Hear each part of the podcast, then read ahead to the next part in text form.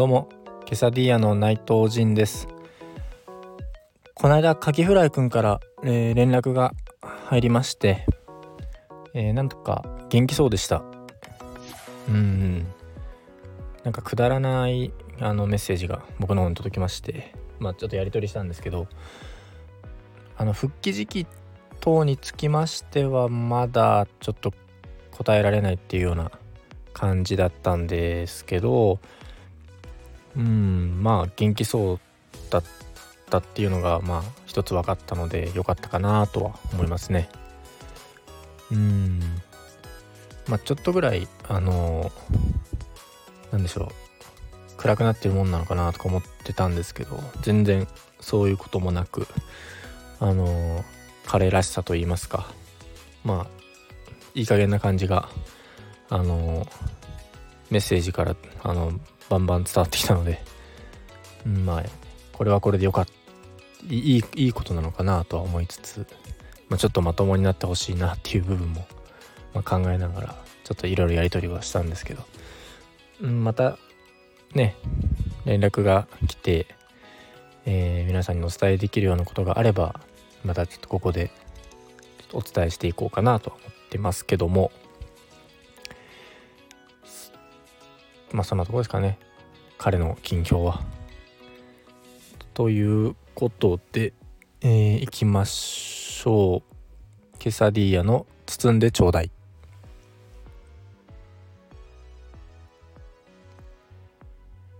あのー、前回ですね僕の好きなアーティストチャットモンチーについてあの語らせていただいたんですけどもあのちょっとね語りきれないというふうに僕が言いましてまあ、えー、今回の放送でも少しチャットモンチーについてお話しさせていただけたらなと思っております。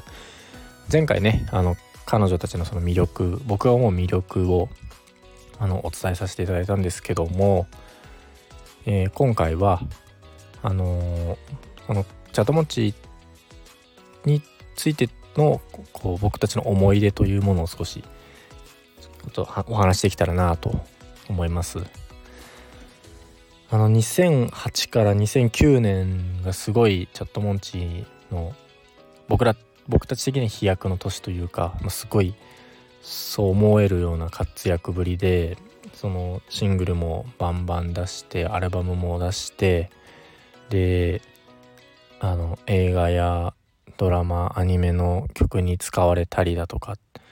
一気にそれこでこう知名度がグーンって上がったような感じでしたねあの CM とかにも使われたりもしてたんでだからまあ正直僕たち以外にもその騒ぐ人増えるかなって思ってたんですけどまあ僕の周りはあんま結局いなかったんですけど多分全国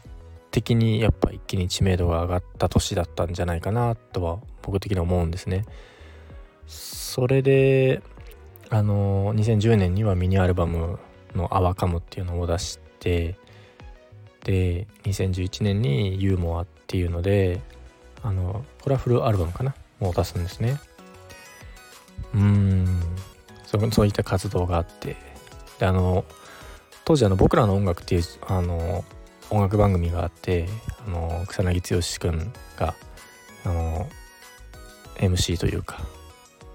まあ彼の番組としてあったんですけどそのなそこにも2回ぐらいかなそのチャットモンチーとしての出演があってでやっぱ結構その曲だけじゃなくてあのトークシーンとかもあったりしてちょっと貴重な僕ら当時の僕らにとっては貴重なこう映像だったんですごい後日の放送,、ね、放送後の友達との会話ではもうそれで持ちきりだったりとか「M ステ」もね何回か出たことあるんですけどその頃はあんまりこう出るようなあれじゃなかったからうんで僕らの音楽出た時はすごかったですね。3曲ぐらいそこの番組で披露してその合間合間にトークがあってとかってもうそのチャットモチだけの30分とかだったっていうのがやっぱ僕らとしてはもうちょっととんでもないもの番組を見れたっていうような当時のね感覚だとでまあこんな調子でずっと応援していける応援していけるというかまあこんな感じでね3人の活動を見ていけれるのかなっていうふうにあの当時は思ってたんですけどあの2011年9月ねあのドラムのね高橋久美子さんがあの脱退するというあのニュースが出ましてうーん。このニュース出た時は衝撃がちょっとすごすぎて友達とねその話しようとするんですけど言葉が出ないですね。出てこない言葉が。そのもう何て言っていいか分かんないっていうか。もうその表現が全然こううまくいかなくてもうやばいとか悲しい切ないもうそんな単語でしか会話ができないような感じで。うーん。あの前回ねお話ししたと思うんですけどその高橋久美子さんが作詞されてる楽曲たちってすごいやっぱしワードのその何て言うんですか表現というかすごいの本当に一つの小説をの短編小説を読んでるかのような書き方とかだったりするから結構やっぱその人気曲が多かったりするんですよね。花の夢とかもそうですし、まあ、シャングリラもそうですよね。でもう僕のね前回話して一番好きなんじゃないかって言ってる親知らずもまあ高橋さんの久美子さんの作詞だったのでこのあとね久美子さんが手掛ける作詞した曲がもう披露されないっていうのともうシンプルにそのドラムがいなくなっちゃうもうチャットモンチーがチャットモンチーじゃなくなっちゃうっていう風な感じがちょっと。その脱退の後のね話でどうなるんだろうみたいなサポートメンバー入れるのかなとかなんかそういうことこのまま解散なのかなとかいろいろあったんですけどあのチャットモンチーの2人残された2人あのボーカルのボーカルギターのえっちゃん橋本恵里子さんとベースの福岡明子さんたちが下した決断っていうのが福岡明子さんがドラムをやるという。そこで2ピースでやるっていう風な決断をしたんですね。それでチャットモンチーとしてやっていくっていう。それはそれで僕たち的にはマジかよっていう あの衝撃でしたね。なんか誰かしら入れるんじゃないかなみたいな風に思ってたんですけど。まさか2人でやっていくっていう風にね思ってなかったので。それであの2人体制になって一発目「眠捨て」とかも僕らも固唾を飲んでみもうテレビの前で見守ってるような状況ですね。で「満月に吠えろ」っていう曲をやるんですけど。まああのこれに関してはもうね素晴らしいという一言につきますね。パフォーマンスとして。もうかっこよかったっすね。2人でやるってなった時にそのもうその瞬間のそのなんか不安みたいなものとかはこう一掃されたかのような、うん、パフォーマンスでしたね。もちろんその3人のチャットモンチーと比べればっていうのはありますけど2人でやっていくってなった時のそのやっぱ決決断したその勇ましさというかかっこよさみたいなのをきちんとその楽曲でも表現してたっていうのはやっぱすごいなって思いましたよねあの時は。悲しかったけどその脱退で3人が2人になってしまったっていうのはすごい悲しかったけどあれを見てああまだまだねチャットモンチーを応援してかれるって思いましたもんねあれで。久美子さん久美子さんでその脱退された後その個人の活動としてこの執筆というかねその詩を書くような活動をしてってであの個展とかも開いたりとかして僕1回であの2回かなあの個展行かせ足運ばせてもらってあの直接本人にもお会いできていろいろとお話しさせてもらったことがあるんですけどうーんやっぱねすごい物腰柔らかい人でしたね。うん実際あった感想としては。うんなんかドラムのパフォーマンスはすごいパワフルですごい方だしその詩の表現の仕方とかもあれですけど全然こうそこがね鼻の鼻につくような感じもないしなんかね元チャットモンチーだそうみたいな感じも一切なくてもう周りだけですよそんな元チャットモンチーだっていう風に彼女をこう神格化してるのは。いやでも僕的にやっぱ会えたことがやっぱ一つ嬉しい出来事の一つですね。うん。もうそれでその後ですよね。その橋本英子さんのその2010年に結婚になんか結婚してて妊娠の発表が2014年にあるんですよ。13年か。13年の途中にあってそれであの産休育休に入るんですけどその結婚してたっていう衝撃ですよね。10年2010年には。僕らがなんかその当時そのえっちゃんは誰と結婚するんだろうなみたいなあの人かなこの人かなとかっていうのが勝手な妄想をねアホみたいにやってたんですけどもうなんか嘲笑われてるかのようにもうえ結婚してたの？みたいなその衝撃があって。だから2011から13年あたりはすごいなんか僕らの周りはすごいざわつく期間でしたねチャットモンチーに対しては。すっごいなんか。で14年の後にあの10年以降か。その後あのサポートメンバーとしてドラムにあのハイスタンダードの常さんとかまあそういったねそうそうたるメンバーをサポートメンバーに入れてあの活動していくんですね。そのそこでの楽曲もやっぱよいい曲多いんで是非聴いてほしいんですけど。うーんその2018年にねその完結の宣言をされてで最後その、まあ、武道館とかもねその後やったりするんですけどあの地元徳島でコナソンフェスっていうのをチャトモチ主催のそのフェスをねあのやってたんですね。それが最後のそのコナソンフェス2018が最後のその舞台だったんですけどそこであの僕そこね行けなくてねそれがもう本当それだけはもう心残りというか悔しいですね。であのそのコナソンの1 day one かな？その1日目のその方でそのニャクニャクナンニョっていうそのベースボールベアと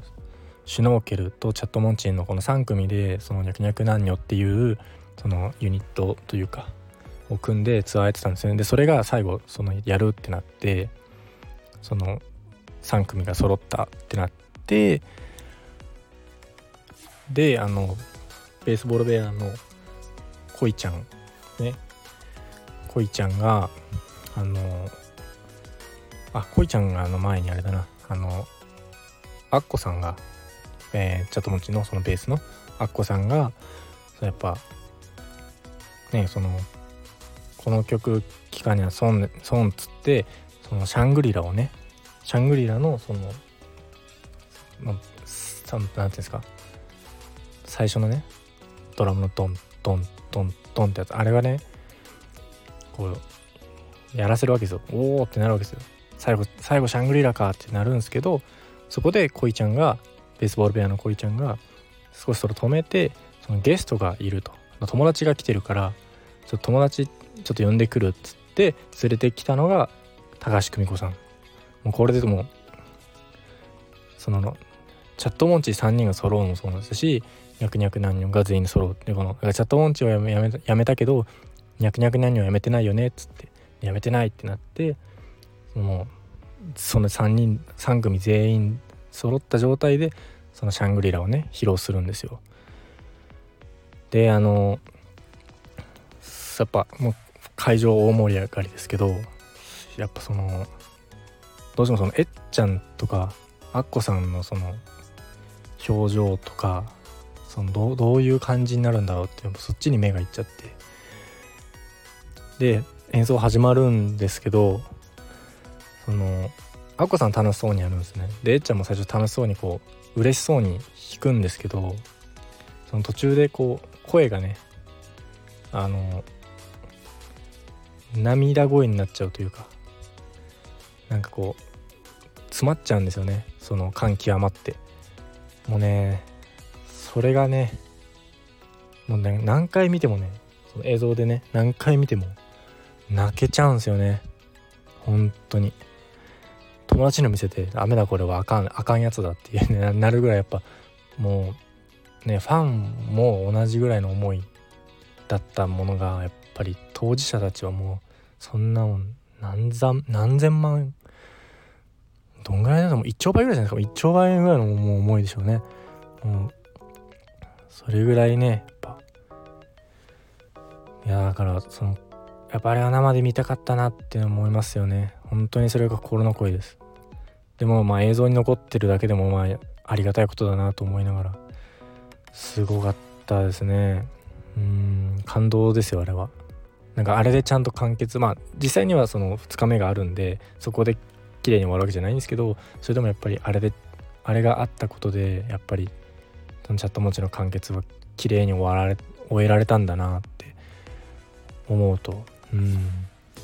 今ねあのお三人それぞれあの活動をねソロでなさってるんで、まあ、そちらも皆さんあのもしよろしければねチェックしていただいてうん。もう散々ねいろいろ話しましたけどねあんまね何聞けばいいのみたいな話とか特にしてないんで そのこれからもしねチャットモンチに興味湧いたりとかあの聞いてみたいなってもし思うような方がいたらうんえー、とりあえず「花の夢」と「シャングリラ」うんあとはえー、まあ「風吹けば恋」と「ラストラブレター」あと「ここだけの話」っていうのも結構ねいい曲なんで。うん。まあそんなの聴いてほしい曲なんてもう山のようにあるんですけど。あと恋の煙かな？恋の煙と。あと何かな？まあまあ染まるよか。染まるよとかね。8センチのピンヒールとか。まあちょっとこう入りやすいような楽曲今ちょっと何曲か、えー、並べてみたんですけど。まあちょっとこの辺をもしねあの聞けたら聞いてもらいたいな是非聞いてほしいなと思いますね。うん。というわけであのー、長々と、えー、2回にわたってチャットモンチーのお話をさせていただきました。うん本当に解散ねしてしまってるので今もうチャットモンチーとして今追うことはできないんですけど僕はまあ密かに密かにというか、まあ、また再結成どっかのタイミングでね再結成してほしいなと思ってますしイエローモンキーとかねあのハイスタもそうですしまあ多くのそのビッグバンドが解散した後再結成してる流れをやっぱり見ればチャットモンチーもいつかはと僕も思っ